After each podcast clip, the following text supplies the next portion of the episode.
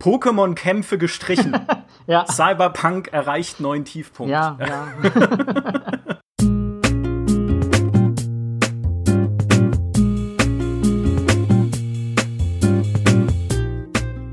So höre denn genau zu, Auserwählter. Um die Welt vor dem sicheren Verderben zu retten, musst du exakt befolgen, was ich dir sage. Lausche meinen erhabenen Worten, um deine heiligen Pflichten zu empfangen. Äh, sammle fünf Lärchenzungen, zwölf Otternasen, sieben Zaunkönigslebern und acht Flaschen Wolfsmuttermilch und bring sie zu mir. Ich denke, ja, das war's eigentlich. Viel Erfolg. So können Quests in Rollenspielen aussehen und wir alle kennen das. In Cyberpunk 2077 wäre das aber natürlich Quatsch. Da sammeln wir fünf Cyberbatterien, acht Energy Booster, 32 Leuchtreklamenbirnchen, äh, die aber nur jeder 20. Gegner droppt. Oder ist doch alles ganz anders, um nicht zu sagen, besser. Das Quest-Design von Cyberpunk 2077 soll heute unser Thema sein. Mein Name ist Michael Graf, mir zugeschaltet ist meine Kollegin, die genau wie ich schon Cyberpunk 2077 anspielen konnte. Hallo, Elena Schulz. Hallo, und ich darf wieder darüber reden. Wie wundervoll. Ja, und zwar mit unserem Gast, der nicht nur Quest-Designer bei CD Projekt ist, sondern auch mein liebster Mitpodcaster mit dem Nachnamen Weber. Herzlich willkommen, Philipp Weber. Ja, wunderschön hier zu sein. Es war eine sehr schöne Einleitung. Vor allem die Otternasen haben mir gefallen. Du nimmst auch wahrscheinlich jetzt Ideen mit, hoffe ich, äh, zu Cyberpunk. Äh, ich muss kurz vorneweg schicken, Maurice ist natürlich auf einem guten zweiten Platz, was Podcaster mit Nachnamen Weber angeht. Also bevor hier böses Blut aufkommt in der Community, da ist alles in Ordnung. Und bevor wir loslegen äh, mit unserem Gespräch über das Quest-Design von Cyberpunk, noch unser kleiner Werbepitch. Dieser Podcast wird euch präsentiert von GameStar Plus. Da gibt es nicht nur exklusive Artikel und Videos, sondern auch doppelt so viele Podcast-Folgen, weil jede zweite Podcast-Episode exklusiv für Plus-User erscheint. Außerdem könnt ihr dort ein Buch über Cyberpunk 2077 lesen oder zumindest sowas ähnliches. Ich habe nämlich, nachdem ich es gespielt habe, einen ellenlangen Artikel geschrieben mit 14.000 Wörtern, in dem schon sehr, sehr viel drinsteht und trotzdem fallen uns immer und immer noch Sachen ein, die wir noch in Erfahrung bringen können. Und deshalb sind wir auch so happy, dass du mal wieder bei uns bist, Philipp. Ist immer super. Ja, dann hoffe ich, dass ich noch ein paar schöne Sachen beitragen kann. Wir haben ja schon einen Podcast gemacht, auch mit deinem äh, Kollegen aus dem Level Design, mhm. mit dem Miles Toast, aber für mich seid ihr einfach so das, das magische Tandem, ja. Es muss immer irgendwie, ich kann das einfach nicht machen, ohne mit euch beiden gesprochen zu haben. So, das, ihr gehört einfach für mich. Ich glaube, ihr beiden seid auch die einzigen Entwickler, die an Cyberpunk 2077 arbeiten. Ja, also wir haben noch ein paar hundert andere, aber die machen halt nicht so gern die deutschen Podcasts. Da, da, da werden ja, wir dann immer stimmt. hingeschickt. Ja, ist richtig abkommandiert, ja. musst du sagen. Genau, ja, ja. Weber jetzt Podcast machen. Genau. Wie ist es denn eigentlich so? Also, was kannst du denn sagen? Wie ist denn so der aktuelle Stand jetzt gerade, wenn wir über das Quest-Design sprechen? Ist es eigentlich, also steht da schon alles? Ist da alles schon soweit fertig? Wisst ihr schon genau, die Quests sind alle komplett. Äh, jetzt müssen wir halt noch irgendwie Kanten abfeilen oder woran arbeitet ihr eigentlich da gerade? Ja, also genau, also die Quests sind es natürlich äh, spielbar. Wäre ja schlecht, wenn es nicht so wäre. Aber also es ist tatsächlich so, also wer sich ein bisschen mit Spielentwicklung auskennt, weiß halt, ein Spiel ist einfach nie fertig. Das heißt, wir würden es eh nie aus der Hand geben. Das heißt, wir werkeln immer noch dran. Wir finden immer noch kleine Sachen, die wir polieren können, so ein paar Kleinigkeiten, die man einfach schöner machen kann. Oder natürlich äh, vor allem auch dank unserem sehr, sehr guten QA einfach Bugs, die noch kommen, äh, reparieren wir noch, weil die Sache ist einfach, unser Spiel ist so komplex und so groß und die Quests haben eben so viele Möglichkeiten, dass es halt so viele Möglichkeiten gibt, dass irgendwas fa äh, falsch gehen kann. Das heißt, wir müssen einfach eine sehr gute Arbeit machen, um zu versuchen, alle möglichen Fälle, die 50.000 Sachen, die der Spieler machen könnte, äh, abzusichern. Und damit sind wir einfach immer noch ein bisschen beschäftigt. Wie testet man sowas eigentlich? Also habt ihr da wirklich äh, eine, eine Batterie von QA-Testern, die jede denkbare Kombination irgendwie ausprobieren müssen? Oder wie, wie genau geht das dann? So ungefähr. Äh, also die Sache ist natürlich die größeren Entscheidungen pro Quest haben wir beispielsweise einfach eine Excel-Tabelle, die wir auch für QA vorbereitet haben, wo wir einfach sagen, an diesem Punkt gibt es eine Entscheidung A, B, C und dann bitte testet B, B geht in die Richtung und B hat dann nochmal Entscheidungen, fünf verschiedene Entscheidungen und das sagen wir dann halt mhm. beispielsweise jetzt, ähm, meine Quest äh, bitte soll, soll mit dem Corporate Life Path durchgespielt werden, weil die eben da nochmal einige Optionen bietet. Und dann kann ich eben sehen, ob vielleicht beim Corporate Life Path irgendwas falsch läuft, das beim Nomaden ganz okay ist. Und natürlich, wir haben halt eben unser flüssiges Klassensystem und wenn wir, wenn Miles und ich meine Aufgabe gut gemacht haben, dann ist es eben auch so, dass die Quest sehr viele Gameplay-Möglichkeiten bietet und irgendwer muss die halt eben austesten. Aber die Sache ist mhm. einfach, wir haben nur so viel QA und natürlich gibt es Millionen Spiele auf der Welt.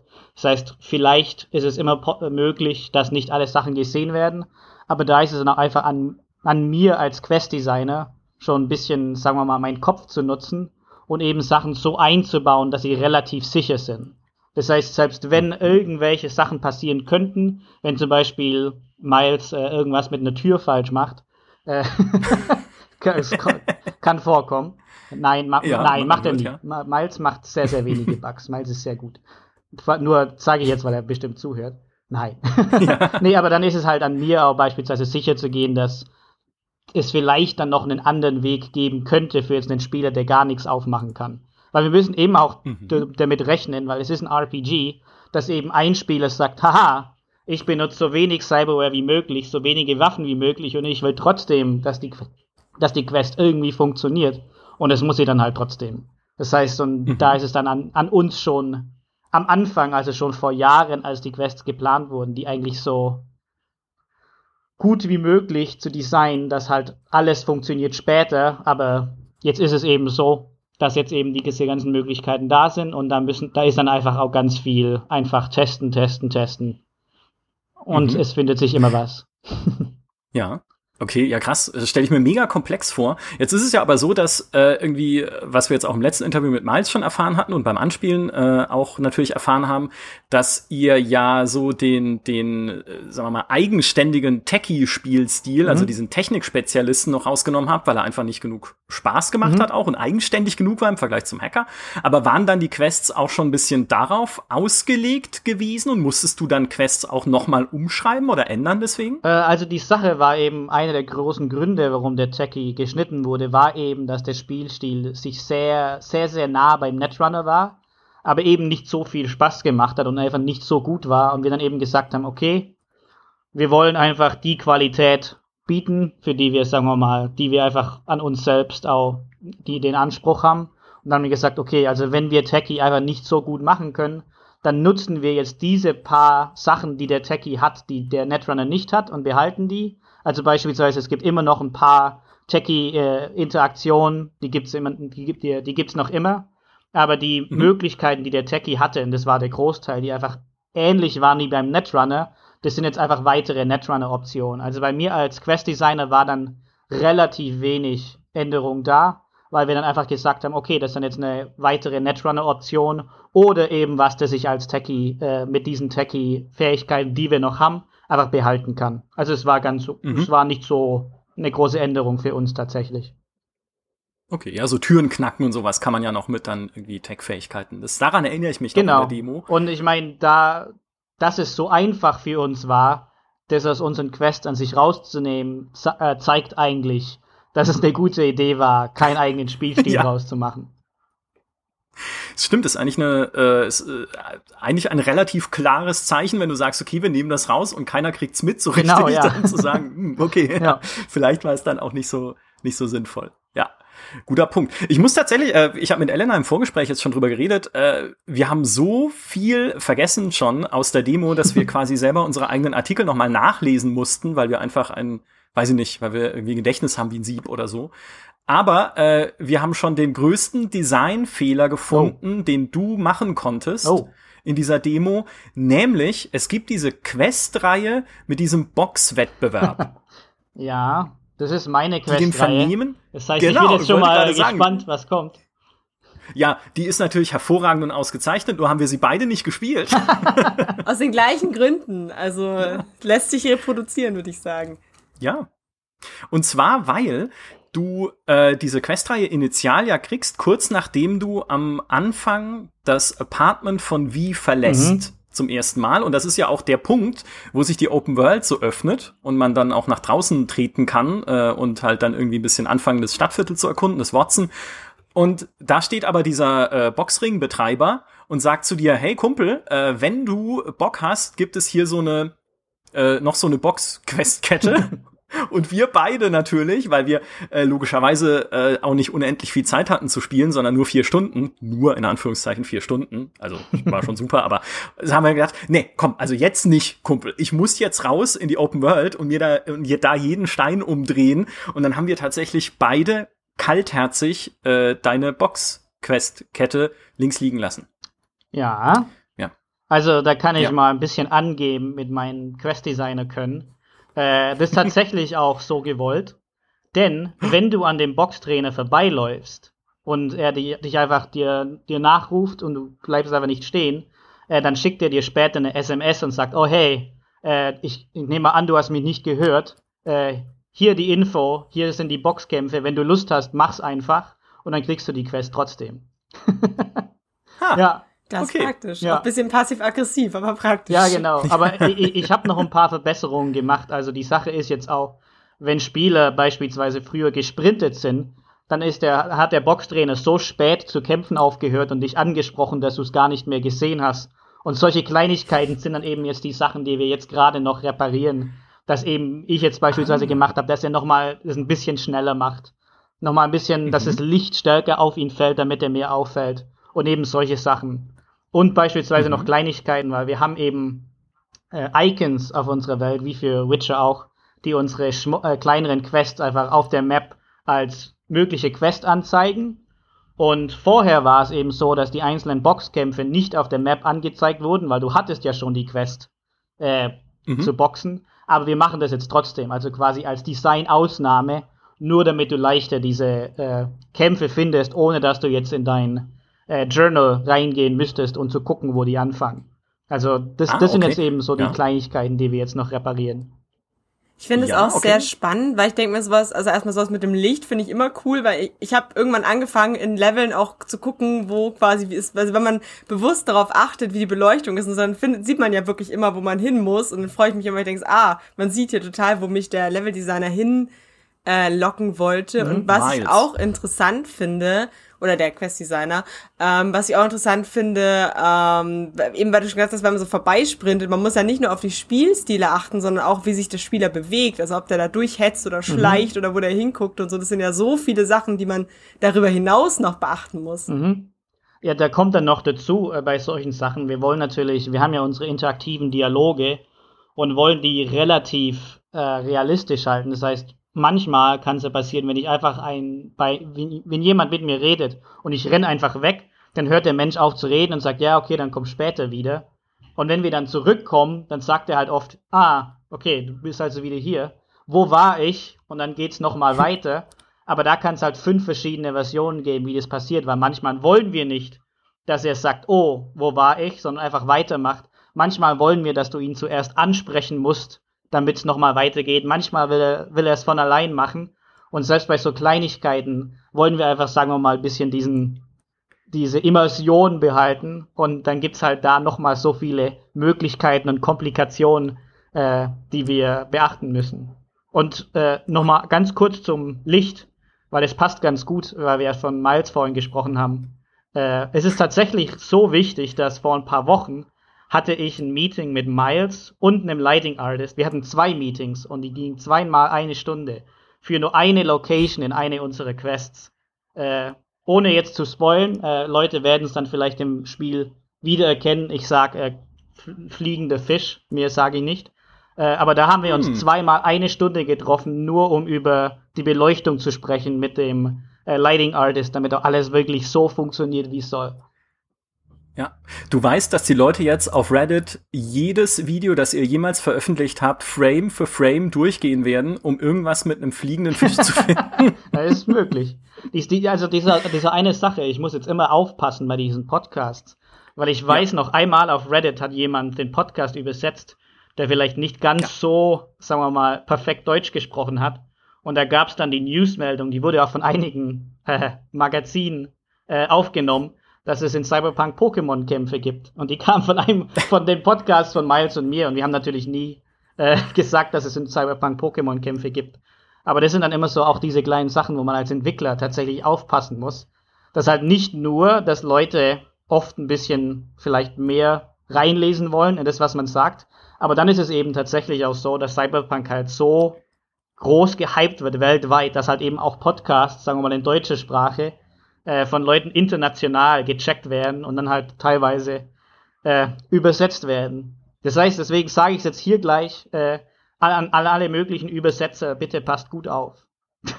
ja. Sonst werde ich äh, Newsmeldung äh, jetzt dann bei allen Magazinen, nachdem Leute diesen Podcast gehört haben, Pokémon-Kämpfe gestrichen. ja. Cyberpunk erreicht neuen Tiefpunkt. Ja, ja. ähm, ich würde gern an zwei Sachen anknüpfen, kurz, äh, nur ganz kurz, äh, die du vorhin erwähnt hast, nämlich das mit der SMS, äh, die man kriegt, mhm. wenn man an einem Auftraggeber vorbeiläuft. Ist das standardmäßig so? Also ist es, wenn, wenn, ich, wenn es so eine Ambient-Quest ist, die mir halt jemand äh, geben möchte, der irgendwie am Straßenrand steht, kriege ich dann immer so eine ah, Nachricht? Ah, nee. Also das ist, glaube ich, auch eine okay. Sache vielleicht, die, es klingt jetzt komisch, aber zu sagen, also quasi an unseren Quests besonders ist, dass wir eben keine so Standardregeln haben. Also wir sagen nicht, jede mhm. kleine Quest muss so anfangen, muss so einen Twist haben. Bei uns ist es tatsächlich so, je nach Situation, wie es am besten passt. Und also unser Spiel ist natürlich kein Realismus-Simulator. Ich glaube, das, ich, ich glaube, manche Leute hoffen vielleicht ein bisschen darauf, aber es ist natürlich immer noch ein Computerspiel. Aber wir wollen eben einfach ein bisschen in diese Richtung gehen, dass einfach, wenn das jetzt eine natürliche Reaktion wäre, dann wollen wir es auch widerspiegeln. Und jetzt bei diesem Boxtrainer, der halt wahrscheinlich, die Wahrscheinlichkeit ist hoch, dass Spieler einfach an ihm vorbeirennen werden, dann wird er wahrscheinlich nicht für immer warten, sondern sagen, ah, okay, du bist an mir vorbeigerannt, hier äh, die Info. Und das war einfach so eine mhm. spontane. Entscheidung, ah, das würde jetzt hier in dem Fall gut passen. Und dann machen wir eben solche mhm. Sachen. Man muss ja auch in dem Fall dazu sagen, dass der ja deinen Charakter, glaube ich, kennt. Ne? Mhm. Ne? Also wie und dieser Boxtrainer sind ja Bekannte und dann ist es ja auch logischer, dass man sich eine Nachricht schickt, genau. als wenn es jetzt ein völlig Fremder ist, der mir dann irgendwie wo hat der meine Nummer her? Ja, ja also, warum schickt er mir jetzt? Ja. Ich fand es auch äh, beim, beim Anspielen echt äh, so auch ganz cool, weil quasi man die, die äh, Fixer, also diese Auftraggeber, geben dir ja auch mal Aufträge und bei mir war es dann auch so, äh, da war ich mal im Umkreis von, ich glaube, dem Cyber Psycho und ich war auf jeden Fall an der Ecke, wo ich einen Auftrag bekommen habe. Da habe ich auch nochmal eine SMS bekommen, hey, wo du schon mal da bist, könntest du jetzt ja meine Quest irgendwie mhm. machen. Mhm. Und das fand ich auch sehr praktisch, weil ich mir dachte so, ach, das war die Quest und jetzt bin ich hier. Ah, okay, cool, dann mache ich das gleich mal. Ja, genau, so kleine mhm. Erinnerungen. So, ah, vielleicht, wenn du jetzt Lust hättest, dann äh, gibt's hier die Möglichkeit. Mhm. Das, dazu passt auch äh, die zweite kleine Frage, die ich dir noch stellen wollte, weil das ist eine, die wir auch häufiger aus der Community hören. Äh, nämlich, kann ich denn die Fragezeichen auf der Karte abschalten? Weißt du das? Uh, also ich muss zugeben, ich weiß es nicht mit Sicherheit, weil es eben nicht mein äh, Bereich ist. Aber ich bin mir recht sicher, dass es wahrscheinlich schon möglich sein würde, weil wir eben relativ viel Entscheidungsfreiheit geben wollen beim UI. Mhm. Und soweit ich weiß, war es bei Witcher ja auch möglich, äh, das zu tun. Das heißt, ich kann es jetzt nicht äh, sagen, confirmed, 100%, aber relativ wahrscheinlich, ja. Mhm. Okay.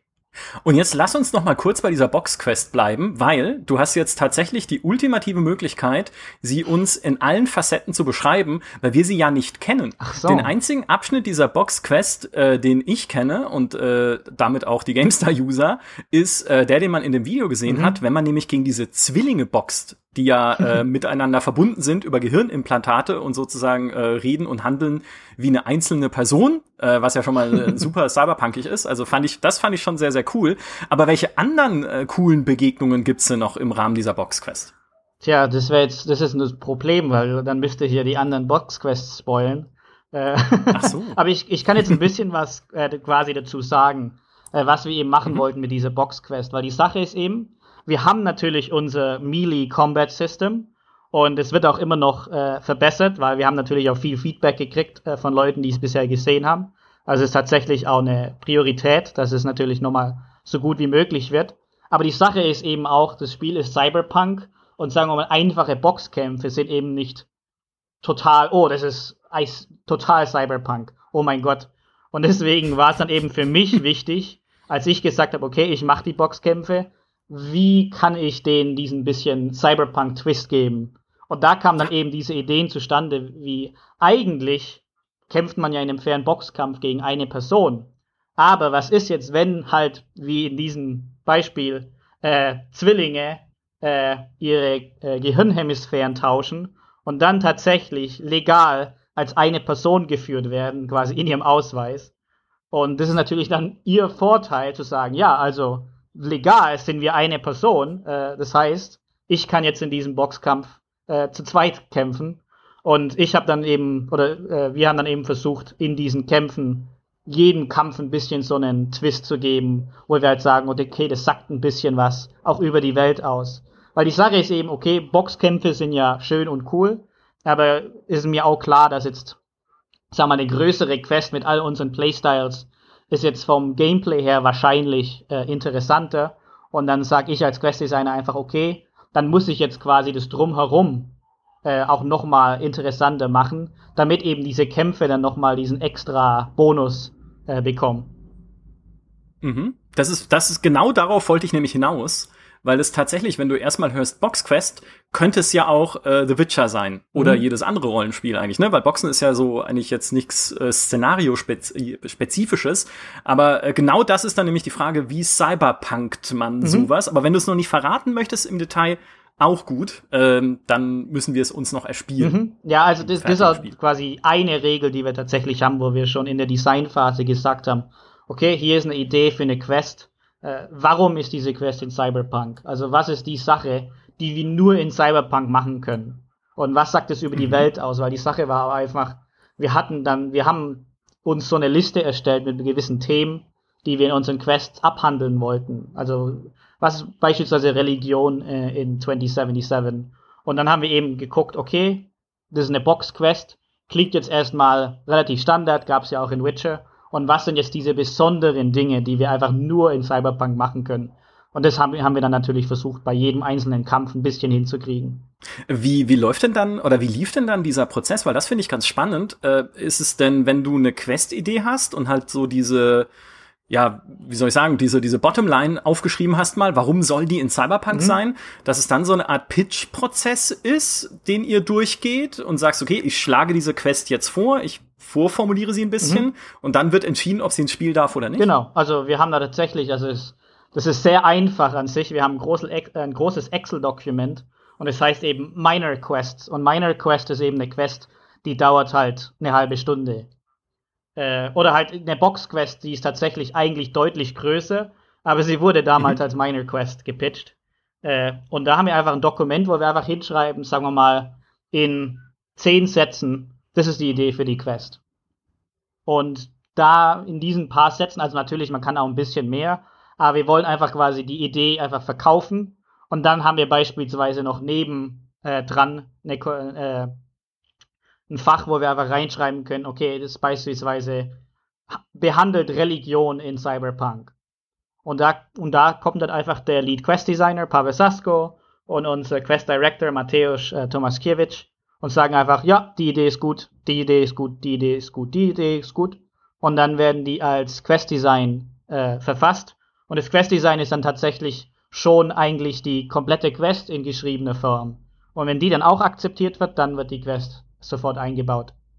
Das entzaubert's jetzt aber natürlich auch, wenn du sagst, es ist einfach ein Excel-Dokument, weil das hätte ja auch so ein, ich weiß nicht, ihr verkleidet euch alle als Cyberpunk-Charaktere und spielt sie einmal vor. Ah, das ist natürlich vor, auch schön. Martin Iwinski oder so. Also man, man muss auch sagen, also wir, wir, also vor, äh, vor dem Move ins Homeoffice, den ja jetzt viele durchgemacht haben dieses Jahr, äh, wir sind mhm. natürlich in, wir sitzen, alle Quest-Designer sitzen in einem Raum und da gab's dann ziemlich oft äh, in dem, während des Pitchens äh, gespielte Vorführungen unserer Quests. Also da gibt es einen Quest-Designer ah. äh, im Speziellen, äh, der heißt Patrick und der spielt recht gern äh, Dialoge oder gewisse Szenen vor, um sie wirklich zu verkaufen. Das heißt also, man kann natürlich mhm. ein bisschen dreckige Tricks benutzen, um seinen Pitch nochmal ein bisschen voranzubringen.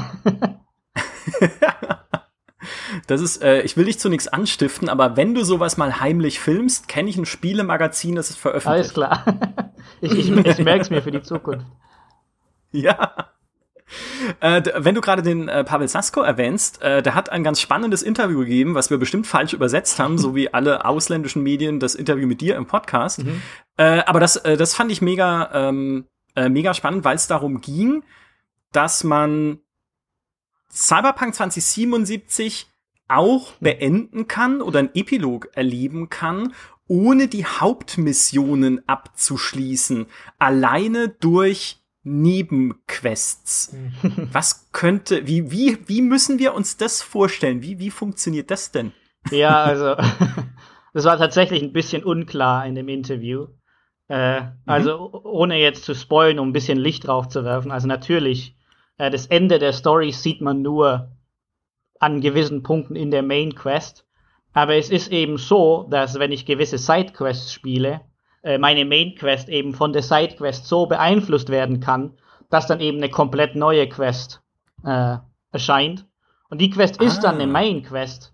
Also wir haben eben diese äh, äh, einfach, wir sagen Main Quest ist die Hauptstory, Side Quest, Side Stories, Minor Quest, kleine Side Stories.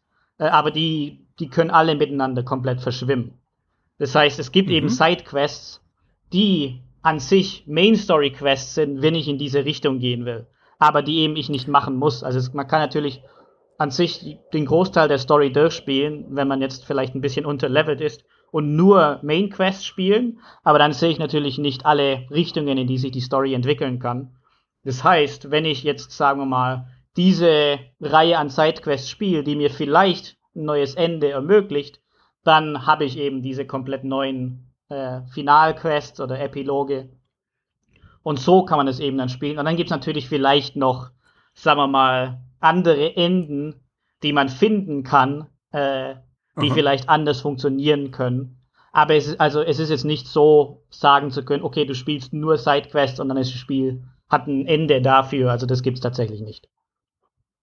Okay, ah, das ist, das finde ich ja mega spannend. Das heißt, du, äh, es kann halt sein, dass du jetzt mal fiktiv gesprochen eine Sidequest-Reihe hast, wo du irgendwie einem Charakter hilfst, keine Ahnung, und dann, wenn du das äh, quasi eine Zeit lang gemacht hast, pflicht ihn das Spiel dann in die Main-Quest mhm. ein mhm. und verändert sie entsprechend. Genau. Also, Boah, ist das, komplex. das ist natürlich auch wieder eine Sache, wo, also ich, ich wurde das tatsächlich recht oft gefragt, äh, vor allem dann auch von Entwicklern. Äh, also ob wir da nicht Angst haben, dass Leute eben viel verpassen könnten. Und ja. es ist tatsächlich so, also wenn man Cyberpunk einmal durchspielt, dann hat man eben schon den Großteil des Spiels nicht gesehen. Aber wir finden das an sich keine schlechte Sache, weil ein Teil des Rollenspiels ist halt eben, dass ich meine Rolle spiele und dass ich eben meinen Charakter spiele mit meinen Entscheidungen. Und für uns machen halt Entscheidungen wirklich nur Sinn, wenn die auch wirklich was in der Story verändern. Und für uns ist es tatsächlich eines der schönsten Gefühle überhaupt, wenn ich jetzt sagen kann, oh, ich mache ein Ende für die Main Story, die nur passiert, wenn ich diesen Charakter getroffen habe und diesen Charakter beispielsweise um Hilfe fragen würde. Und wir finden es tatsächlich toll. Also für uns macht es nicht viel aus, jetzt zu wissen, dass vielleicht nur 10% der Spieler jemals unsere Quest sehen werden, weil eben diese 10% diese Quest total lieben werden, weil das ja eben ihre Quest ist. Und das haben wir eigentlich, also die, die Designphilosophie hatten wir eigentlich schon immer.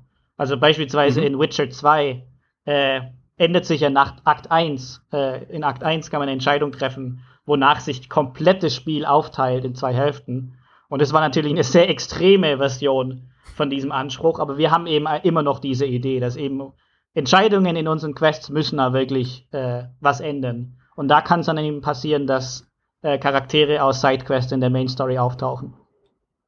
Mhm.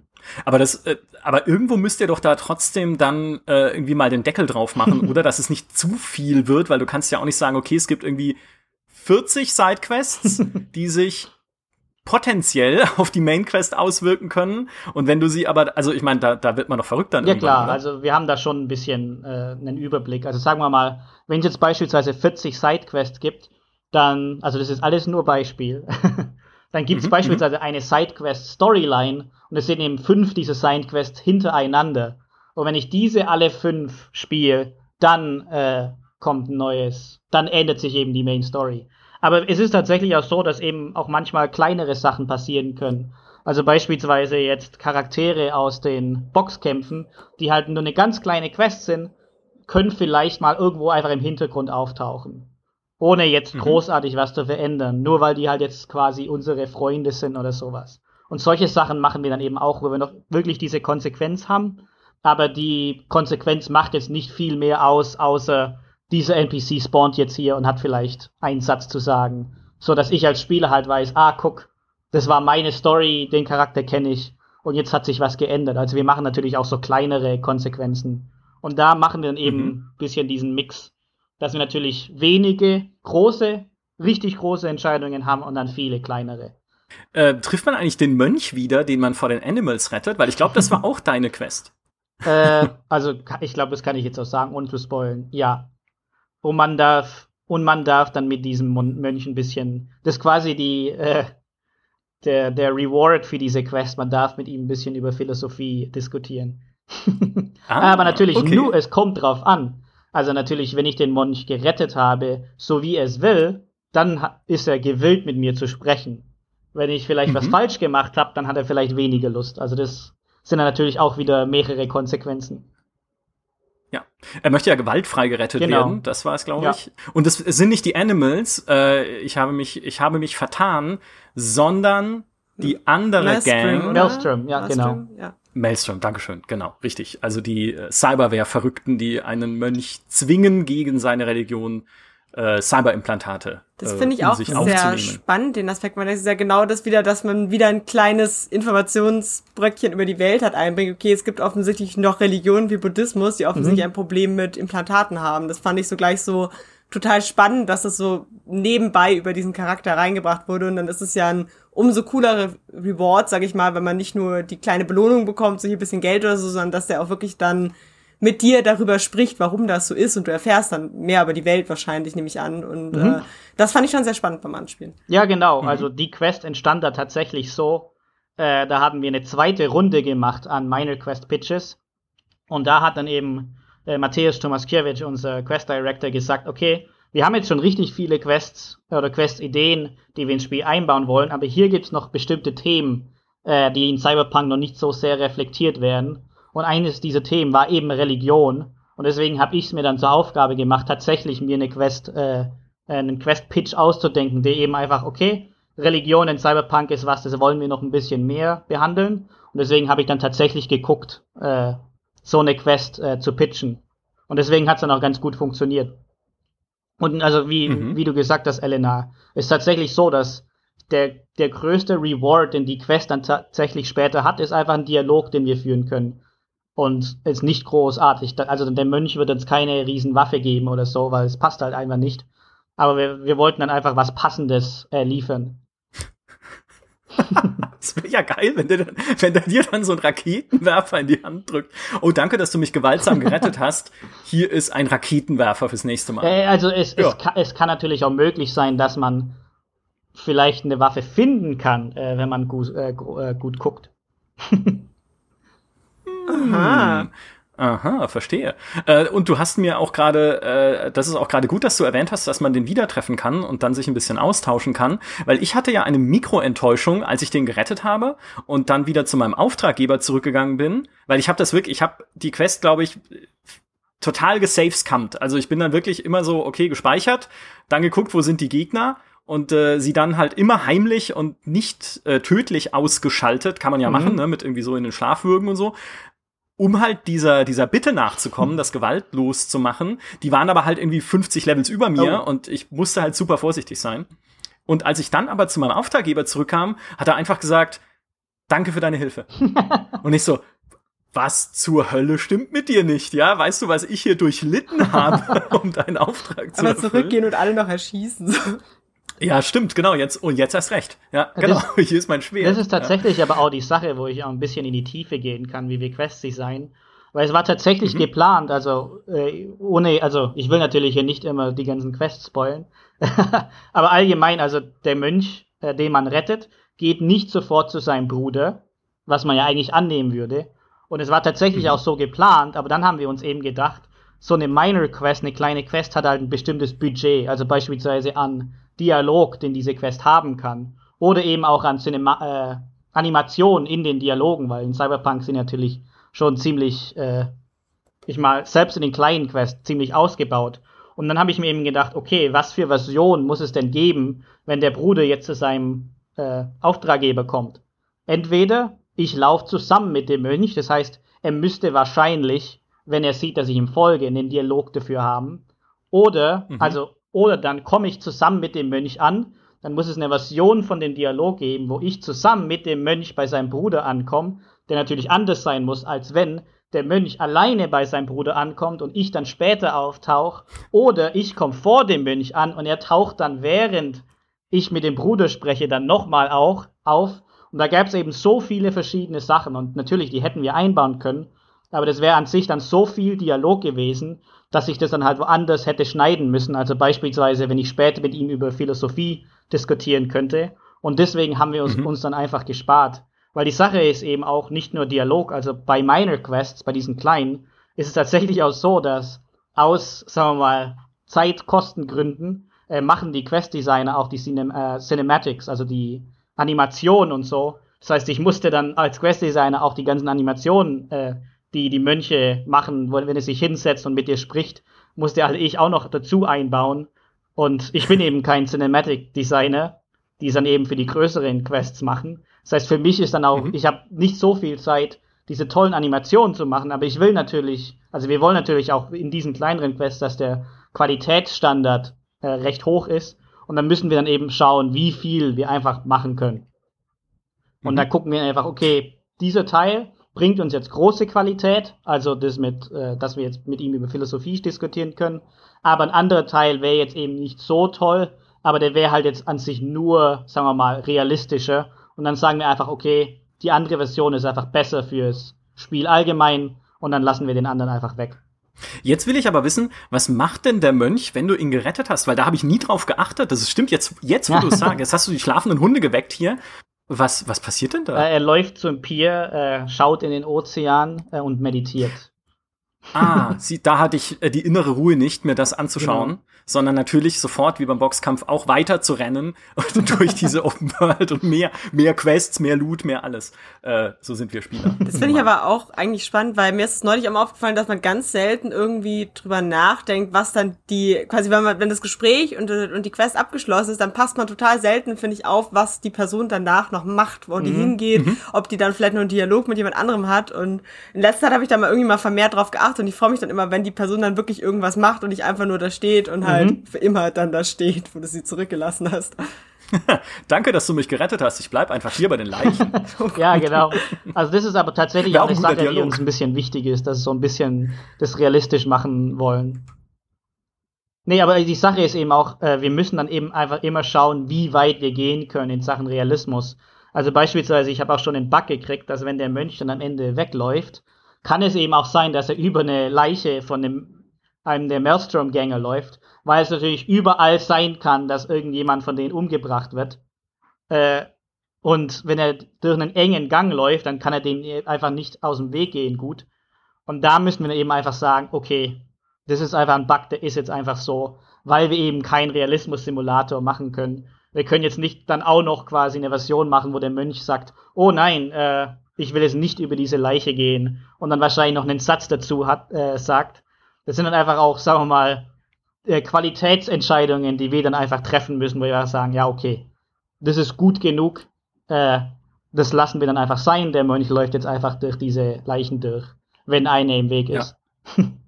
Ja. Das, aber das kann ich auch verstehen. Also dann da nicht noch mal vom Hundertsten ins Tausendste zu gehen. Also äh, cool wäre es schon, aber ich meine, es gibt ja jetzt nicht nur eine Quest in dem Spiel, ja. sondern ich denke mal so um die drei, vier und dann denke ich, dann muss man schon ein bisschen gucken, genau.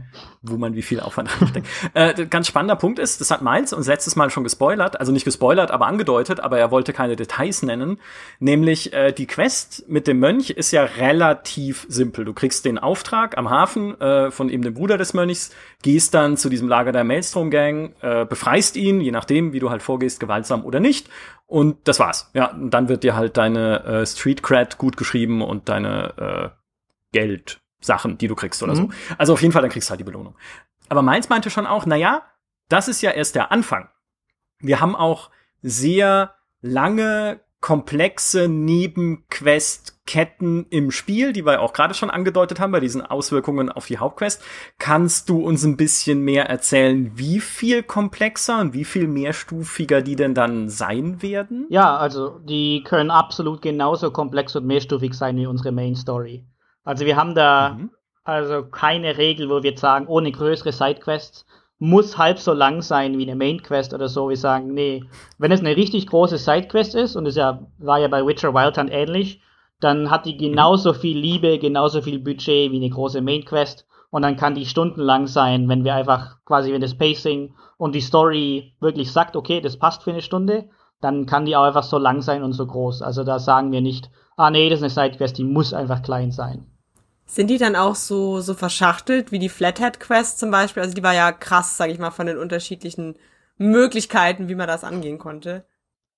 Äh, also wir versuchen relativ nah an die ranzukommen. Aber ich muss also, ich kann da ganz ehrlich zugeben, also diese Quest in der Maelstrom-Fabrik ist auch tatsächlich eine sehr, sehr verschachtelte. Also es gibt Quests, die sind da ähnlich, aber es gibt natürlich auch welche, also wo es weniger verschachtelt wird und wo es weniger Optionen gibt. Und es ist halt tatsächlich oft einfach der Story geschuldet. Weil in dieser Quest macht es einfach sehr viel Sinn, weil die einfach so offen ist, wo wir einfach sagen, wir müssen diesen Flathead kriegen, egal wie da ist es dann natürlich logisch, dass es so viele Möglichkeiten gibt. Aber manchmal ist es einfach der Story geschuldet, dass wir sagen, nee, also der Teil ist jetzt linearer, hat Entscheidungen an bestimmten Punkten, aber bestimmte Sachen müssen gemacht werden.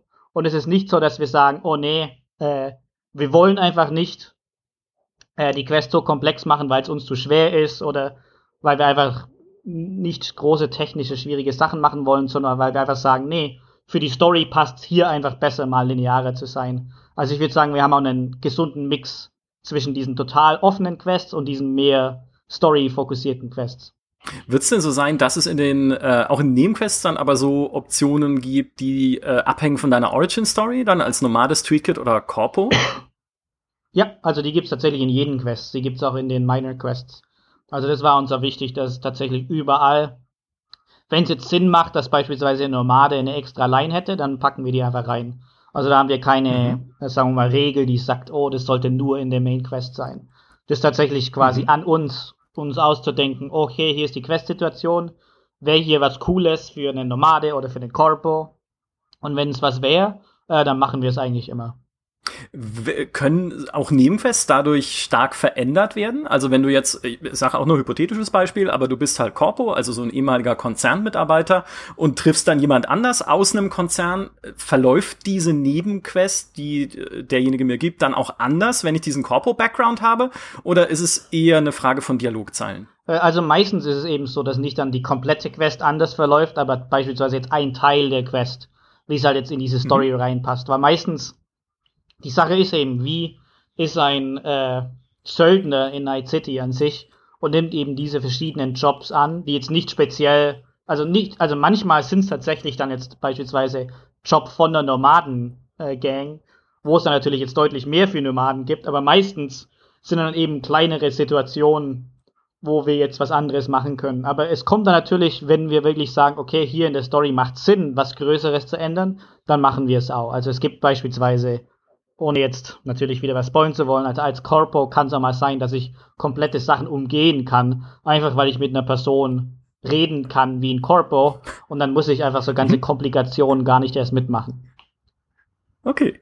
Ich bin, ich bin sehr gespannt, tatsächlich, wie sich das alles auswirkt. Weil es ist wirklich, wie Elena gerade gesagt hat, es, es gibt sehr viele Verschachtelungsmöglichkeiten. Ja. Ähm, wenn man nicht auch nur die Origins sich anguckt, sondern natürlich auch irgendwie Talentchecks und halt Fähigkeiten, die man haben kann, vom Techie bis zum Hacker und so. Ja. Sehr, sehr gespannt. Stelle ich mir tatsächlich äh, nicht einfach vor, alles. Ja. Eine Sache, die ihr äh, vor kurzem im Night City Wire erwähnt habt, äh, also dem, dem Cyberpunk Livestream, mhm. äh, den ihr regelmäßig macht, sind legendäre Waffen. Mhm. Und dann muss ich sofort an dich denken du warst ja auch im Stream mit dabei, war ja auch einer der Gründe, warum wir dich eingeladen haben, weil wir uns gedacht haben, Mensch, warum ist der im Stream mit dabei, aber nicht bei uns, der Philipp. Äh, aber eine Sache, die erwähnt wurde, äh, waren, äh, wie gesagt, die legendären Waffen. Und dann muss ich sofort dran denken, gibt es in Cyberpunk 2077 eine Quest, wo mir eine Frau in einem See eine legendäre Shotgun in die Hand drückt? Es wäre jetzt leider ein Spoiler, wenn ich jetzt verraten würde, ob es die gibt oder nicht gibt. Also da kann ich leider nichts dazu sagen. Aber um die Frage etwas äh, weiter zu dehnen, äh, wie geht denn ihr als Questdesigner mit Belohnungen um? weil ja auch äh, eine der Aussagen war so äh, zu Cyberpunk 2077, naja, du sollst halt nicht wie so eine World of Warcraft Quest äh, nur einen Auftrag annehmen, weil er bringt dir eine neue Rüstung mhm. oder er bringt dir eine neue Waffe, ne, die du halt irgendwie, die hat halt dann äh, 0,2 DPS mehr als die andere und deswegen muss ich jetzt die Quest machen. Also äh, wie funktioniert, wie, wie, wie webt ihr das denn ein? Also meistens machen wir das relativ organisch. Also ich muss auch sagen, es gibt relativ wenige Quests. Also manchmal kannst du es natürlich geben, äh, aber es gibt, glaube ich, relativ wenige Quests, wo von Anfang an sofort klar ist, wir machen es für diese spezielle Belohnung. Äh, weil mhm. eben natürlich, also außer wir nehmen jetzt beispielsweise einen speziellen Fixer-Job an, da gibt es natürlich Sinn, wenn jetzt der Fixer sagt, ja, diese Quest gibt dir jetzt so viel Geld. Aber jetzt beispielsweise eine, Sto eine Quest, die auf Story-Sachen basiert, ist es dann meistens recht organisch, dass einfach, wenn es eine Belohnung gibt, dann ist die halt irgendwie der Story geschuldet, dass jetzt ein Charakter was Spezielles für uns hat, das vielleicht was bedeutet. Oder jetzt beispielsweise, wenn wir jetzt den speziellen Feind bekämpfen oder so, dass wir dann natürlich äh, eine spezielle Belohnung äh, von diesem Feind looten können oder so. Also wir machen das mhm. schon relativ, wie es zur Quest passt. Also wenn wir dann spezielle Waffen haben, wie jetzt beispielsweise man jetzt bei den Mönchen äh, in der Mönchquest finden könnte, dann ist es eben auch eine Quest, die irgendwie dahin passt. Also jetzt beispielsweise, wenn wir Maelstrom bekämpfen, dann kann es eben von in dieser Quest sein, dass ich eine spezielle Waffe im Maelstrom-Stil finden kann und die halt dann richtig storytechnisch auch dazu passt. Aber wir sagen jetzt nicht, oh, äh, eine Sidequest braucht Belohnung X oder so. Also manchmal ist eben die Belohnung auch tatsächlich Story und halt Erfahrung oder Geld, wenn es halt einfach so hinkommt. Aber wir gucken natürlich schon mhm. ein bisschen, weil wir sind natürlich auch äh, Game Designer, dass, äh, dass es eben auch gute Items gibt. Und natürlich, da hilft auch wirklich QA oder die Gameplay-Designer uns tatsächlich, die wirklich sagen, oh hey, hier bei diesem Teil würde ich mir eigentlich wünschen, dass jetzt eigentlich was wäre. Oder ein Gameplay-Designer sagt einfach, hey, wir haben diese Waffen und diese Waffen haben jetzt beispielsweise legend eine legendäre Eigenschaft. Äh, ich hätte gern, dass die in der Quest äh, gefunden wird. Und dann gucken wir einfach, wo sie eigentlich beispielsweise hinpassen würde. Aber das ist auch super schwierig, oder? Weil ich meine, wenn man so viele äh, unterschiedliche Spielstile auch hat wie in einem Cyberpunk. Du kannst ja halt irgendwie den, den Shotgun-Narren haben, du kannst den Sniper äh, haben oder die Hackerin oder die äh, Stealth-Spielerin, wie es Elena ist, wie ich es auch bin. Ja, also Stealth ist einfach, ja, Stealth ist das Beste überhaupt. Ähm, aber dann da die Questbelohnungen drauf abzustimmen, stelle ich mir schwieriger vor als jetzt beispielsweise in einem The Witcher, was ja doch bevorzugt eher Schwertkampf betont mhm. ist, sag ich mal. Da gibt's auch die Zauberzeichen und so, aber ich denke mal, einem Cyberpunk ist es, äh, ist es schwieriger, oder? Das dann richtig auszubalancieren, dass man alles so gleichmäßig kriegt. Ja, also das ist tatsächlich auch ein bisschen dann, äh, wo unsere Gameplay-Designer dann einen richtig, richtig guten Job machen und einfach quasi die Balance angucken, wo sie dann einfach zusammen mit dem Gameplay-QA äh, die Quests durchspielen und einfach quasi gucken, ob recht, relativ regelmäßig, wenn ich jetzt das Spiel normal spiele, äh, die äh, Belohnungen recht gut kommen und natürlich viele verschiedene Kleidungsstücke, Waffen, Cyberware und so weiter, dass es einigermaßen ausgeglichen ist, weil Quest-Designer sind eben meistens schon speziell mit ihren Quests äh, beschäftigt. Das heißt, wir haben dann relativ selten so eine große Übersicht, wie jetzt, wenn jemand normal das Spiel von Anfang an spielt, wie alle Belohnungen kommen. Und das ist dann eben mhm. auch eine Aufgabe, die dann für die dann QA richtig, richtig gut ist. Wo QA dann wirklich sagen kann, hey, wir haben jetzt geguckt, und wir kriegen zu wenig Cyberware, wenn wir jetzt beispielsweise diesen Storystrang spielen. Wir müssen jetzt vielleicht noch ein bisschen äh, gucken, wie wir das machen können. Mhm.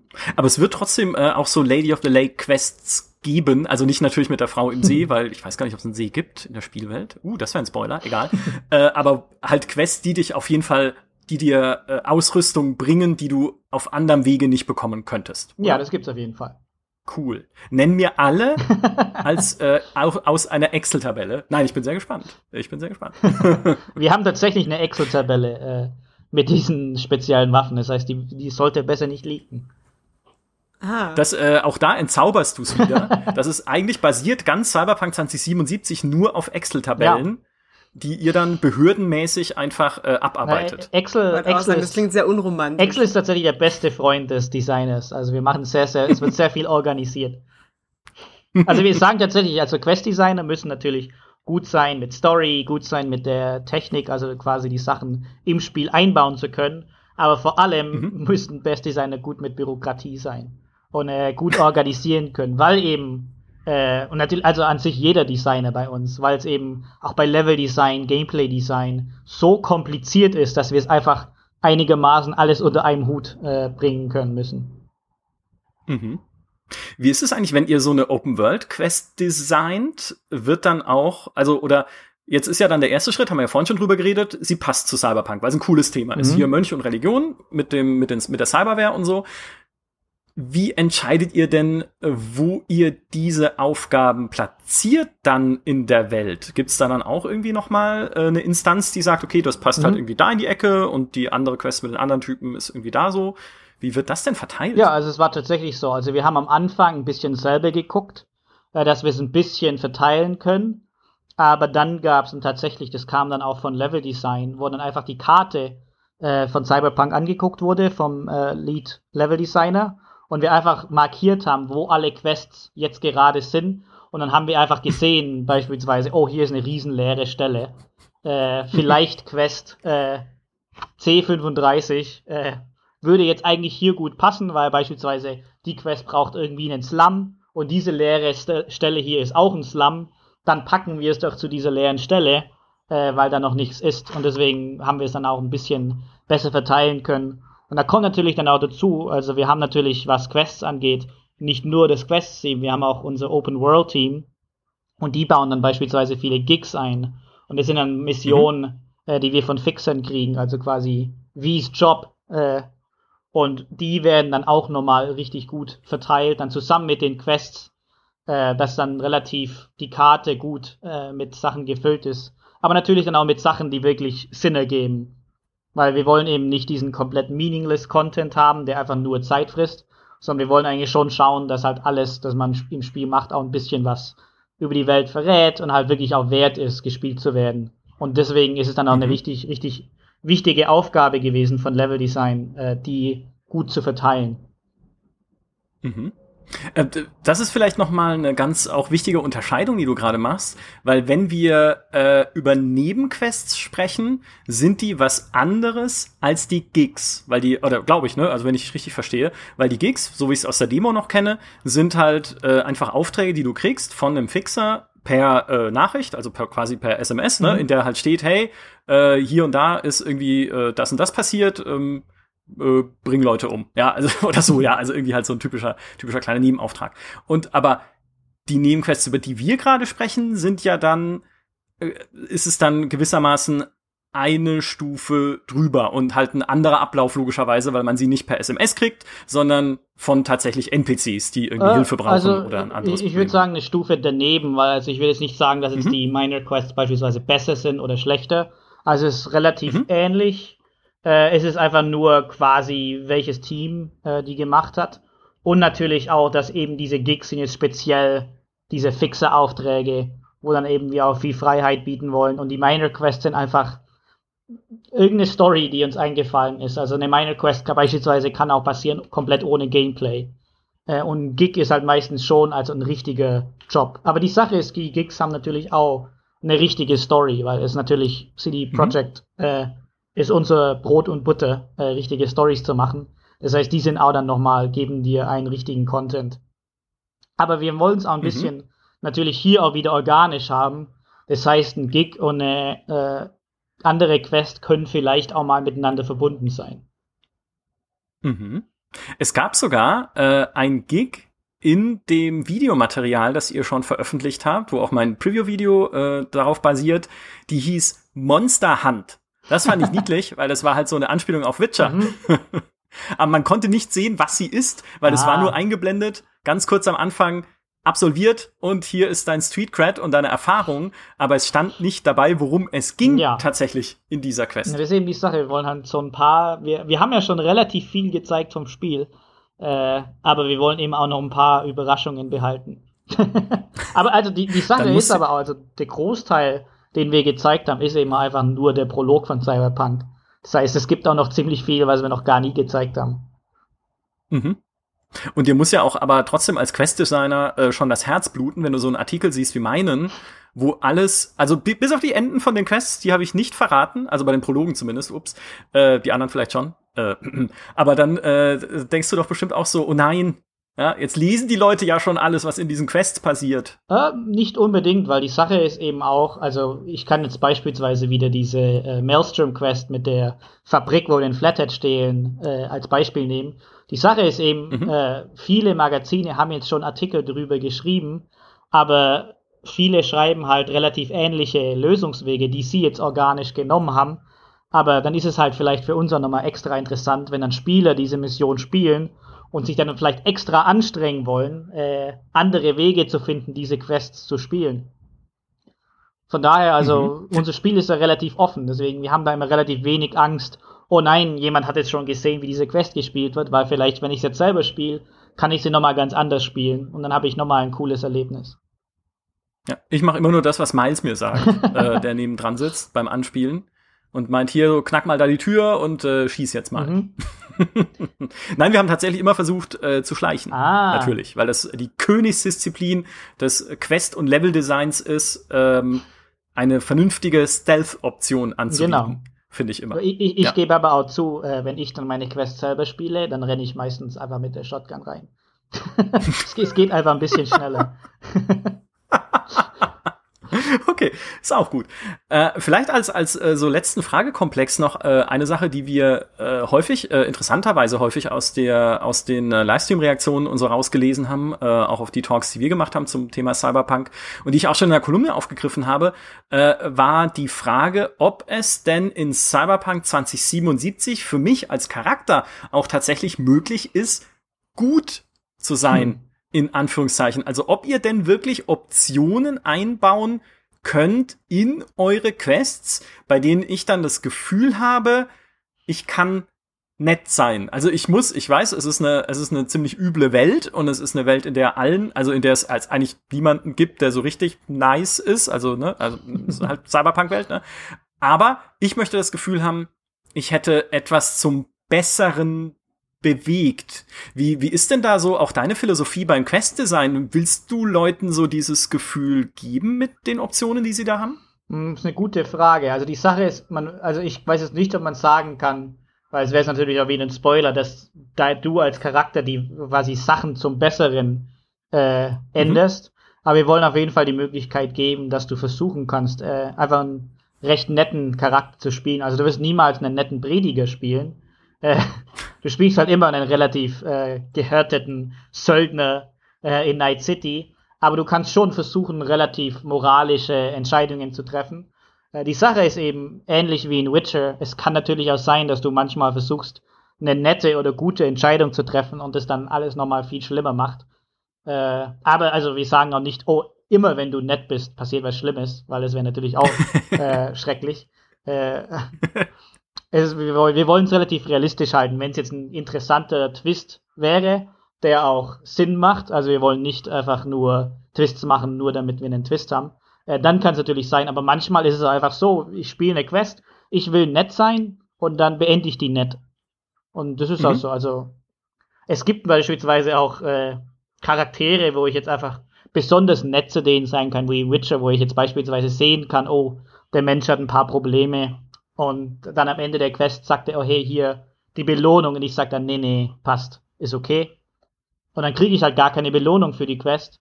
Aber dann geben wir dann manchmal eben beispielsweise diese Story-Belohnung, dass vielleicht später der Charakter uns jetzt eine SMS schreibt, äh, um halt uns nochmal zu danken und dass wir so nett sind und so toll und vielleicht dann nochmal irgendwo auftaucht. Und dann eben diese Story-Belohnung haben, wo wir dann einfach sehen können, oh guck, ich war ein guter Mensch und das wurde ein bisschen äh, nochmal wiedergebracht, dass ich was Gutes gemacht habe. Also das machen wir jetzt schon mhm. durchaus. Aber wir können natürlich auch ein Arschloch okay. spielen. ja, das ah, mache okay, ich das, das ist nämlich tatsächlich. Ja. Weiß ich, ich schaff's einfach nicht. In jedem Rollenspiel freue ich mich, oh, es ist so cool. Äh, man kann da richtig böse sein und ich mache es nie, weil ich es einfach nicht übers ja. Herz bringe. Immer wenn ich versuche, böse zu sein, ist es so eine Antwort, dann so, oh mein Gott, es tut mir so leid, das will ich mein Leben lang verfolgen. Okay, ich bin es nur noch nicht. Also ich, ich muss zugeben, es war eigentlich schrecklich, da Quest-Designer mein Beruf ist, aber wenn ich Rollenspiele spiele, kann ich auch nie äh, die bösen Optionen nehmen. Da fühle ich mich einfach zu schlecht. Bei mir ist es immer so ambivalent, weil ich bin auch nie wirklich abgrundtief böse, aber wenn dann jemand sagt, also wenn ich die Option habe, eine Belohnung nicht anzunehmen, denke ich mir immer, na ja, aber äh, mein Gegenüber gibt sie mir ja freiwillig. Ja. Und es ist ja für das, für das Gute, also für mich, ne, weil ich kämpfe ja hier um die Welt zu retten oder was auch immer, ne? Äh, also, äh, warum sollte ich die denn jetzt ablehnen? Auch wenn das alte Mütterchen hier nur eine verfallene Mühle hat als Heimstatt oder so. Äh, aber sie bietet mir mhm. ja ihre drei Goldmünzen, die sie noch hat, als Rente. Und dann nehme ich die um, halt. Ich bin aber ja. noch schlimmer, weil ich lehne die quasi ab, weil ich denke, ich bin so ein netter Mensch. Und dann aber in Witcher räume ich denen danach halt das Haus aus und bin so, nehme dann denen das letzte Essen weg. Die mir so, ja, tolle moralische Instanz bist du. Und nein, deswegen kommt dann bei uns auch immer die Frage, gibt es ein System, äh, das man stehlen kann, die Leute bemerken es? Wie in Gothic. Das ist immer unsere allerliebste Frage. die kommt bei jedem ja. Spiel. Ja, aber also wir ja. wollen es dann teilweise auch, also ich kann jetzt ein Witcher-Beispiel nehmen, warum beispielsweise das auch mal eine schlechte Entscheidung könnte, äh, sein könnte, wenn ich jetzt sage, hey, äh, netter Bauer Fridolin, äh, ich nehme jetzt nicht deine 10 Gold an, behalt sie doch. Und dann komme ich nächste Woche wieder und das ganze Dorf will, dass ich was für sie mache, was ich rumgesprochen hat, dass Witcher umsonst arbeiten. Und es dann vielleicht eigentlich eine relativ negatives, negative Konsequenz, die daraus kommen könnte, dass ich eine, eine Belohnung abgelehnt habe. Und solche Sachen wollen wir dann eben auch in Cyberpunk teilweise dann auch mal machen. Dass beispielsweise vielleicht ich eine gute Tat begehe, aber natürlich durch Butterfly-Effekt, aber immer mit ein bisschen Logik, kann es dann vielleicht irgendeine Konsequenz haben, die ich vielleicht nicht äh, unbedingt will. Boah, aber wie geil, das ist ja eine geniale Idee, das äh, zu sagen, naja, wenn du umsonst arbeitest hier als äh, Söldner, als Straßensöldner, der man ja ist in Cyberpunk 2077, dann kommen plötzlich die Leute zu dir und sagen, hey, du bist doch dieser Robin Hood, äh, der für quasi für kein Geld komplette Gangs ausräuchert.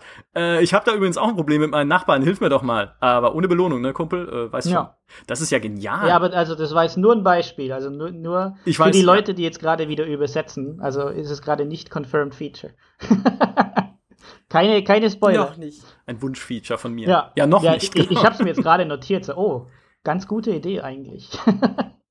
Das ist äh, der, äh, der Fluch der guten Tat dann ja. am Ende. Das ist, äh, das ist immer mein, mein Wunschfeature. Aber äh, tatsächlich noch mal kurz äh, mit diesem äh, kann ich gut sein, weil diese, diese Frage verstehe ich ganz gut, insofern, dass in The Witcher 3 oder halt in allen The Witchers spielt man ja mit Geralt einen recht gefestigten Charakter. Mhm. Und den kann man zwar auch ein bisschen in die eine oder in die andere Richtung lenken, ja. Er kann halt mal äh, sagen, ich pfeife hier auf alles oder äh, ich helfe dem armen Dorf oder sowas. Also da gibt's schon auch dann Schattierungen, aber im Wesentlichen ist es halt doch Geralt, der einfach ausgearbeiteter ist als ja dieser oder diese Wie, mhm. die ich in Cyberpunk spiele, ja. wo du ja, ja ein eher unbeschriebenes Blatt ist. Ihr macht es zwar clever auch, was viele glaube ich noch nicht verstehen, solange sie es jetzt noch nicht gespielt haben mit den Prologen, weil im Prolog der Prolog gibt dir schon in dieser Origin Story auch Charakter mit, sozusagen. Mhm. Das äh, fand ich echt ganz elegant gemacht, auch dadurch die Dialoge. Aber grundsätzlich ist es ja doch eher ein freieres Rollenspiel, auch spielerisch angelegt, in dem die Leute erwarten, da will ich halt auch freier bestimmen können, wofür mein Charakter äh, denn steht. Ob ich halt eher äh, nice bin oder eher äh, arschig, wie du es vorhin gesagt hast.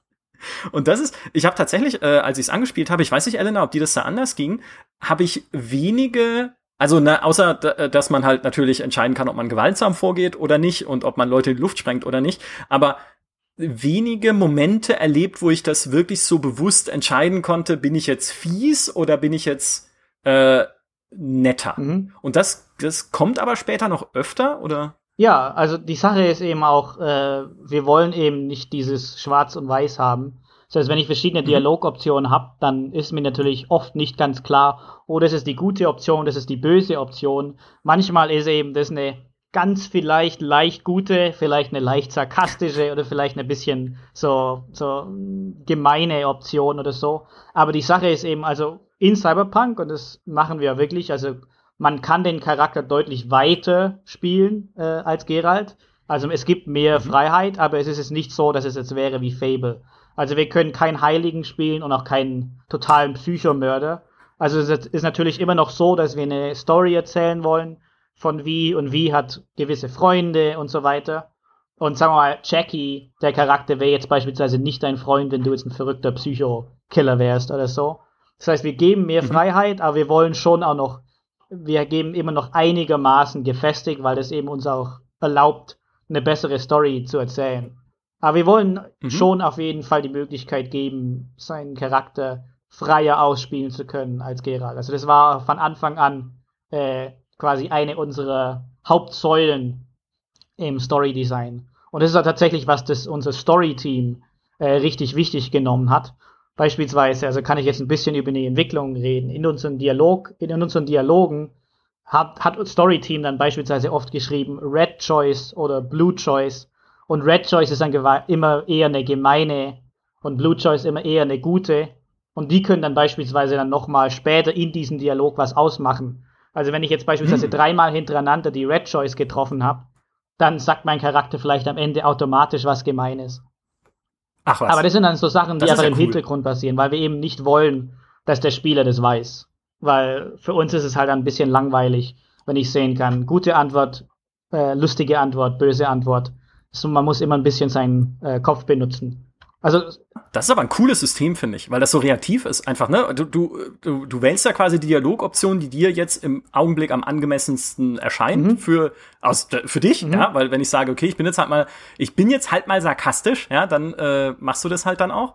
Und dann ist es am Ende auch so, dass dein Charakter auch das nochmal äh, quasi verstärkt und zusammenfasst. Das finde ich ja mhm. witzig. Mhm. Das ist cool. Also die, die, wir machen dann aus solche Sachen ein bisschen organisch. Jetzt also beispielsweise in einem Dialog kann ich ganz am Anfang schon mal äh, einen Kommentar machen, der mich halt, wo ich halt beispielsweise sage, ah ja, äh, dieses bestimmte technische Ding, mit dem kenne ich mich ganz gut aus. Also ich beispielsweise, ich bin ein Hacker. Und dann später im Dialog gibt es eine Option bei, einem, bei einer ähnlichen Sache, wo ich jetzt sagen könnte, ah nee, solches Zeug, ja, da bin ich mir nicht ganz so sicher.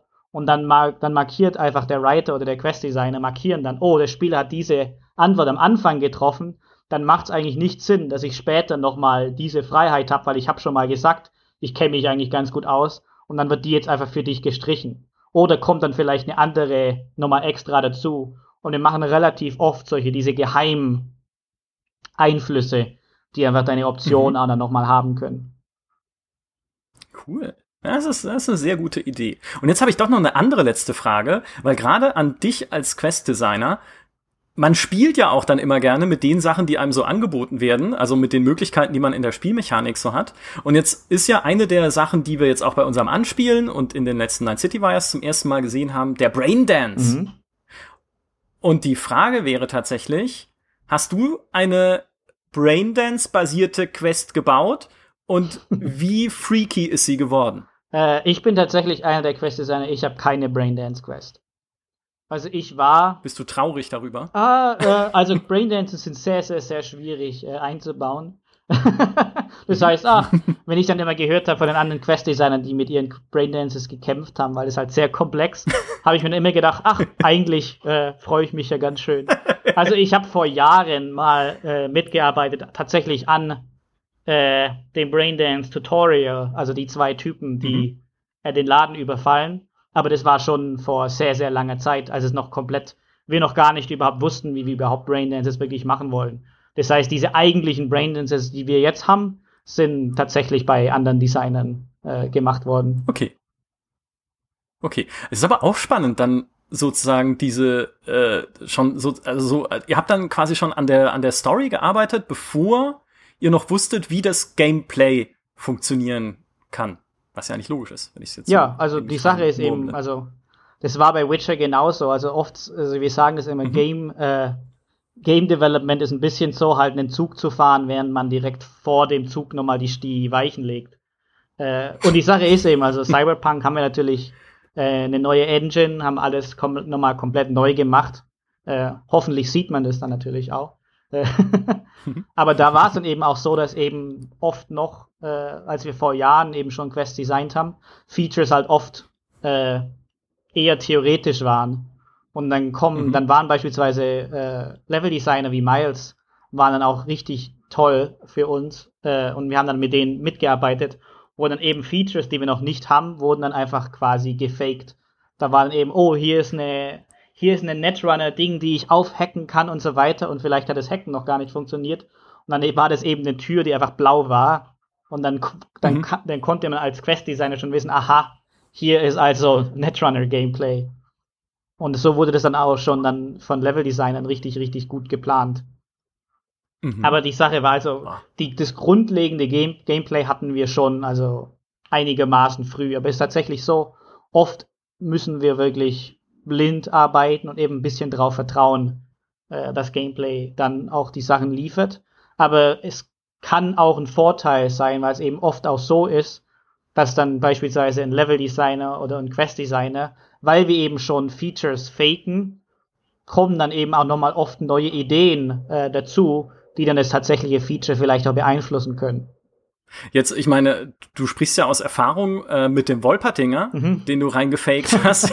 in, in wo war es? Plattenwein, glaube genau. ich äh, wenn ich mich recht erinnere. Genau. Gibt es, also muss jetzt natürlich die, äh, das wäre tatsächlich vielleicht dann ein Spoiler, aber du musst ja nicht konkret sagen, was es ist. Aber hast, äh, hast du wieder sowas gemacht? Irgendwie irgend sowas eingebaut, was du, du selber so reingefaked hast und dann haben die anderen gesagt, oh verdammt, es ist eigentlich cool, jetzt müssen wir es einbauen? Ja, absolut. ist das ein Cyber-Wolpertinger? ah, das kann ich jetzt leider nicht verraten. Aber mach dir Notizen. Ja, also es ist, also es ist tatsächlich oft so, dass also die, die, die Leute, die an Quest arbeiten, also die Cinematic Designer, Quest Designer und Level Designer, wir machen schon relativ oft, sagen wir mal so, wir sagen immer Custom Features. Also so Sachen, die eigentlich nicht erlaubt wären mit unseren eigentlichen Features, mhm. die wir halt einfach irgendwie mit quasi unserer Quest Structure, weil unser Quest Tool das Level Designer und äh, Encounter Designer und Cinematic Designer auch benutzen ist eben so. Excel. Ja, nee, das leider nicht. Also quasi direkt in unsere Engine okay. ist tatsächlich so gut, mhm. dass wir einfach viele Sachen äh, tatsächlich machen können. Also wir haben, wir haben auch Sachen wie, ich habe in eine Quest eine Brücke, die, wo ein Teil einfach zusammenfällt. Und da haben wir dann einfach einen Placeholder gemacht, äh, weil wir eben auch Animationen in unserem Tool machen können und dann eben auch Effekte mhm. einbauen können und Sounds einbauen können. Und dann haben wir so einen schönen Placeholder gemacht, als dann endlich unser Physikteam äh, dazu kam, äh, die dann eigentlich diese Brücke zusammenstürzen hätten lassen sollen, haben sie gesagt, oh hey, das sieht gut aus, wir behalten das einfach. Und das ist natürlich immer ein ganz schönes Gefühl, wenn man sich dann vorstellen kann, haha, meine wunderschöne Animation ja. ist jetzt im Spiel und bleibt einfach so. Das dann, dann ist man immer extra, ein bisschen extra stolz, wenn man was gemacht hat, das eigentlich nicht äh, in deiner Berufsbeschreibung ist. Aber das ist tatsächlich was, das passiert nicht nur Quest-Designern, sondern auch äh, Level-Designern und Cinematic-Designern relativ oft, dass wir einfach was Cooles machen und es bleibt dann einfach drin, wenn es einfach gut genug ist für die finale Version vom Spiel. Ja, wir notieren einstürzende Brücke. Das wird beim Test ex, also wirklich Frame für Frame unter die Lupe Alles genommen. Klar. Spannend. Ja, vor allem insofern spannend, dass es ja tatsächlich dann auch eine Veränderung in der Welt ist, wenn das passiert. Mhm. Ne? Also das heißt, äh, Quests können schon auch die Welt verändern. Ja, aber sagen wir mal so, also Brücke muss es nicht unbedingt eine riesen Autobahnbrücke sein. Es kann vielleicht auch eine ja, kleine okay. so Metallbrücke sein für Fußgänger oder so. Umfallende Wolkenkratzer, ja. hast du gesagt. Okay, ich notiere. okay, ja, mega. Elena, Elena, hast du noch Fragen? Nein, ich bin, äh, ich freue mich jetzt einfach, ich will gerne jetzt spielen. Kannst du mir vielleicht einfach das Spiel kurz rüberschicken, Philipp, weil ich möchte das jetzt alles äh, sehen und begutachten, wie die Quests da funktionieren. Die Sache ist tatsächlich, äh, während der Aufnahme unseres Podcasts habe ich gemerkt, dass mein PC ganz arg heiß ist. Und ich habe gesehen, im Hintergrund, das, das Spiel läuft bei mir gerade tatsächlich. Nur halt ohne Ton. Und das habe ich jetzt vorhin ausgemacht. Äh, damit der PC oh sich ein bisschen äh, beruhigen kann, das wenn ich hier den Podcast mache. Podcast ever. Ja. Du hättest jetzt live während des Podcasts Cyberpunk spielen können. Ja.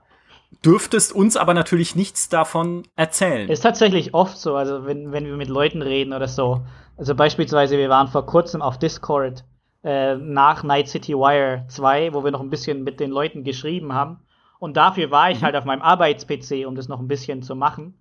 Und weil ich halt an meinem Arbeits-PC war, habe ich mir gedacht, ach, benutze ich halt die Zeit und äh, arbeite noch ein bisschen an meinen Quests. Und während ich dann mit Leuten gechattet habe und ein bisschen über Cyberpunk geschrieben habe, habe ich halt gleichzeitig im Hintergrund einzig noch an Cyberpunk gearbeitet. Was aber ganz lustig ist, wenn die Leute wüssten, was ich gerade mache. ja.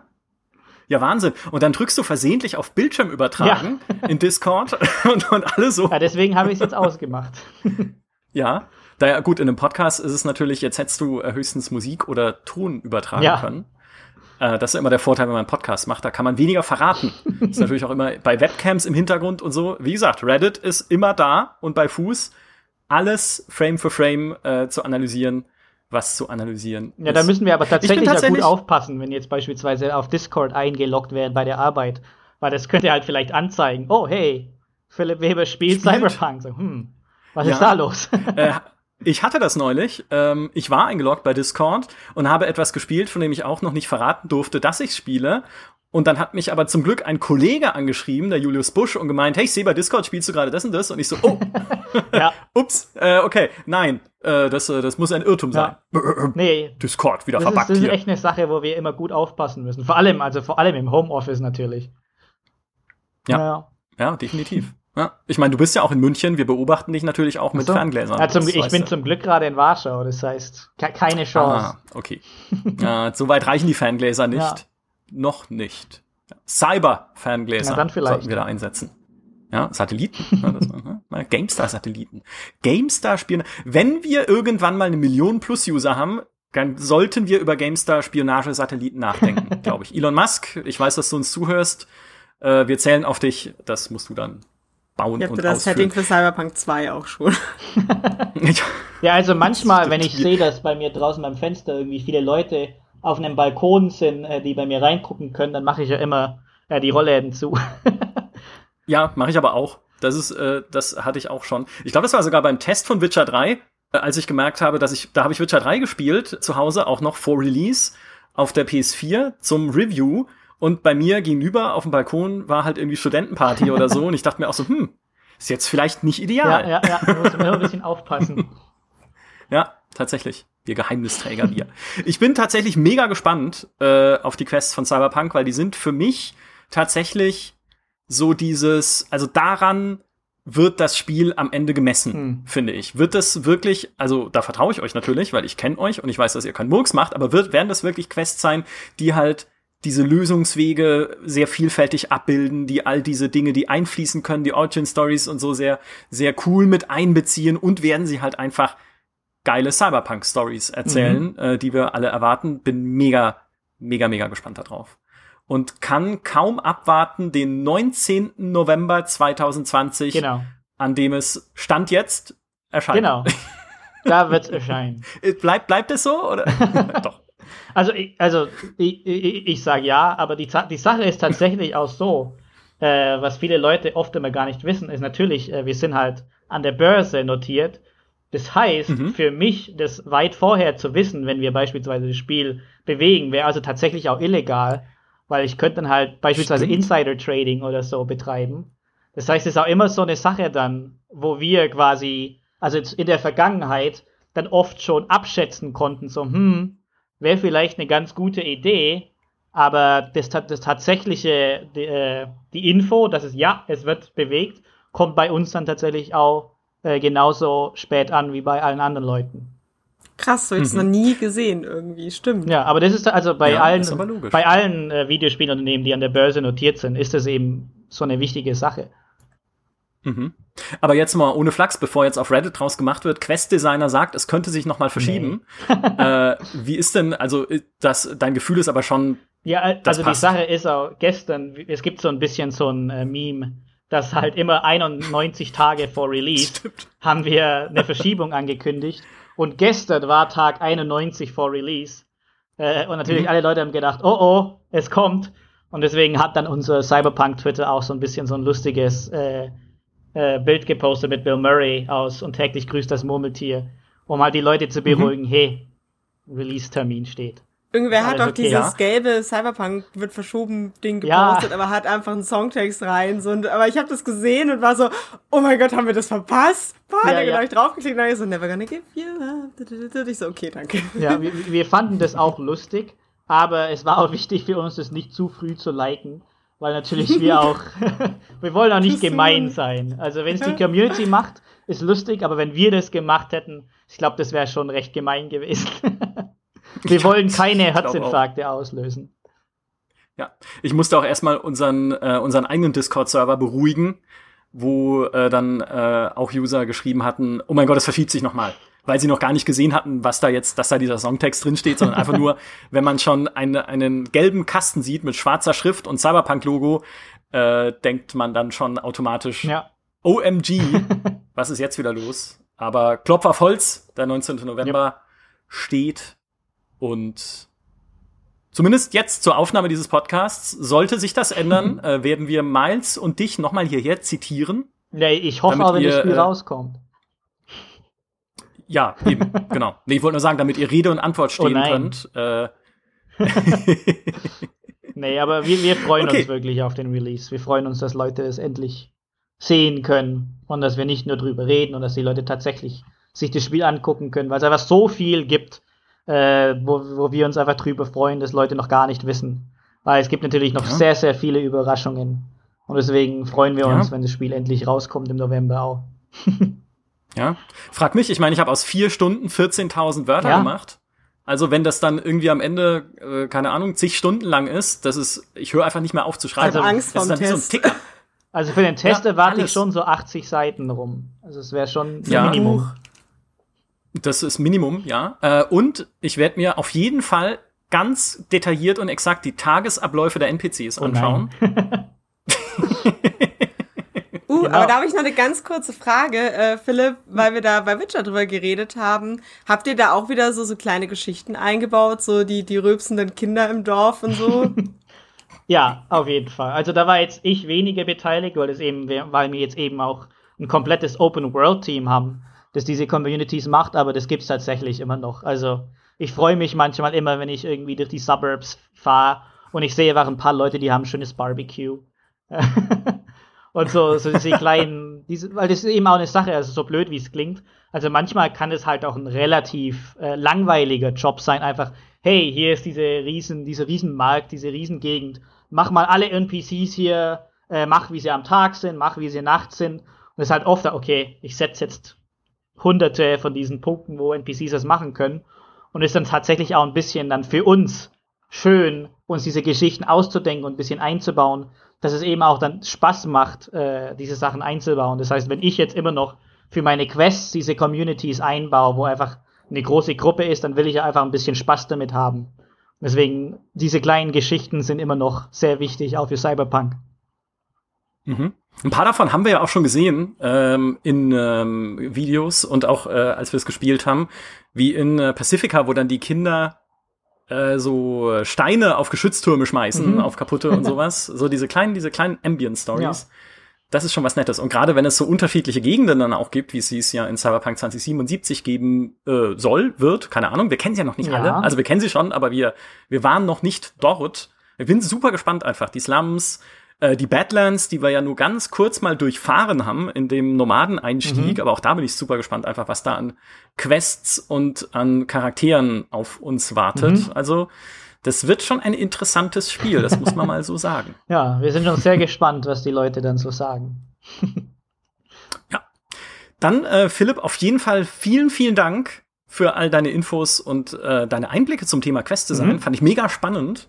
Könnte auch noch stundenlang weiterreden ja. jetzt äh, über Hat viel Spaß Mögliche. gemacht. Äh, ja, schön, das freut mich. Und wie gesagt, wir empfangen äh, dich und Miles aller, aller spätestens, äh, wenn das Spiel draußen mhm. ist, wieder, um dann äh, wirklich ähm, alles einfach zu besprechen. Mhm. Also dann könnt ihr euch auch mal irgendwie so acht Stunden nichts vornehmen. Dann machen wir, das wäre ja geil, dann machen wir so, so einen riesen Podcast einfach. Oh Gott, ob dann die das, Stimme noch mitmacht? Bin ich mal gespannt. Das ist egal. Dann äh, am Ende, das ist, äh, ja, genau, am Ende nur noch äh, Krächzen und Stöhnen. Aber wir ziehen das durch. Alles klar, ich bin cool. dabei. Ich freue mich. Genau, perfekt. Dann äh, nochmals vielen Dank. Äh, weiter viel Erfolg natürlich jetzt beim Endspurt, mhm, äh, beim äh, Fertigstellen des Spiels. Und äh, dann würde ich auch sagen, vielen Dank, Elena, und vielen Dank allen, die uns heute zugehört haben. Bis zum nächsten GameStar Podcast. Ja. Macht's gut, ihr Vielen Dank, war Tschüss. richtig lustig. Tschüss.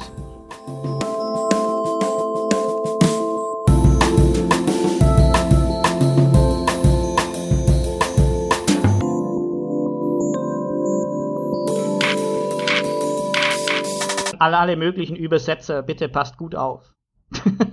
Sonst werde ich sauer.